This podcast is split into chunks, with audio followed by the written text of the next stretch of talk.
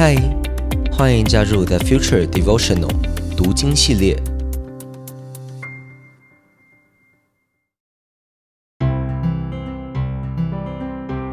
嗨，大家好，我是洪章牧师，很开心跟你一起借着马可福音这卷书，踏上福音的旅程。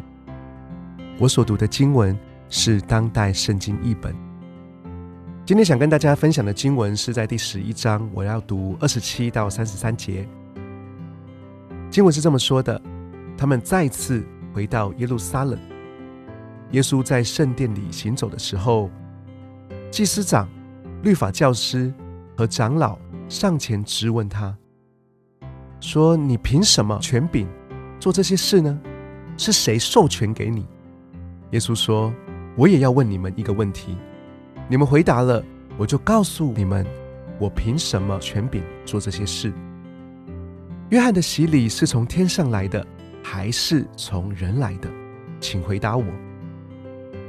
他们彼此议论说：“如果我们说是从天上来的，他一定会问：那你们为什么不信他呢？如果我们说是从人来的，又怕触怒百姓，因为他们都相信约翰真的是先知。”于是他们就回答耶稣说：“我们不知道。”耶稣就说：“我也不告诉你们，我凭什么权柄做这些事。”经文当中，耶稣的不回答，是因为已经看穿题目的陷阱。耶稣不会流于空泛的辩论，他也不希望在属于他的时候还没有来临的时候引起不必要的骚动。在之前，耶稣已经经历好多次文士、法利赛人，或者说所谓的祭司长、律法教师的质问，好多好多行为或者是言语当中的挑战，耶稣总是用智慧来正面回应。不过，祭司长跟律法教师或者长老，他们仍然没有办法明白。更准确的说，他们根本没有想要明白。因为他们是想要问倒耶稣，他们想要让耶稣在众人面前难堪，他们要激动耶稣，说出一些情绪上的回答，或者说错误的回答。让我们试想一下，耶稣如果回答说他是凭上帝的权柄来做这些事，来行这些神迹，那么就是宗教上的大逆不道。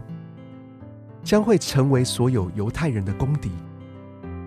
如果说是凭人来的权柄，那么就踩到了罗马政府的地雷，也就可以更名正言顺的逮捕他。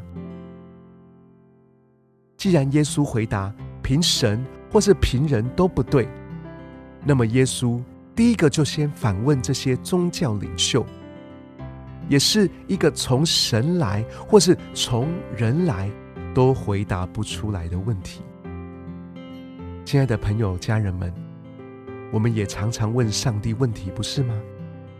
而上帝给我们的回应、给我们的感动，很多时候都不一定是我们想要听到的答案，或者是那个答案让我们有一点不舒服，甚至上帝也会用问题来反问我们。可能他让我们更多的去检视我们自己的心到底在想什么，他要我们更多的去检视我们的初衷。另外，他也有可能要挑战我们勇敢的跨出我们的舒适圈。当然，更多的时候，他要我们更多的面对自身的软弱以及盲点。无论我们跟上帝。跟天父怎么样的对话，我们都要全心的相信天父是良善的，他仍然在引导我们。即使很多问题他不一定这么正面的回答我们，或者是回答我们想要听到的答案，但是他也不会放开他爱我们的膀臂，他会在最适合的时候让我们明白他的心意，甚至让我们也知道。他的答案到底在说什么？我相信，如果人们不是用质问的态度来到耶稣的面前，耶稣会回答我们所有的难题的。阿门。让我们一起来祷告，亲爱的主耶稣，你是掌权我们生命的主，你在我们生命的每一个问题当中也是掌权的主。求你帮助我们，让我们更加的信靠你，不会因着怀疑或者害怕失去美好的福音。我愿意降服在你的权柄底下，我愿意把我自己的未来交在你的手中。很多时候，我们面对的问题，我们真的不知道答案。很多时候，我们即使祷告了，我们仍然不清楚该怎么办。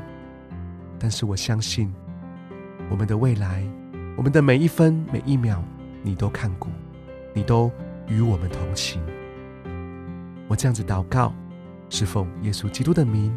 我们一起说，阿门。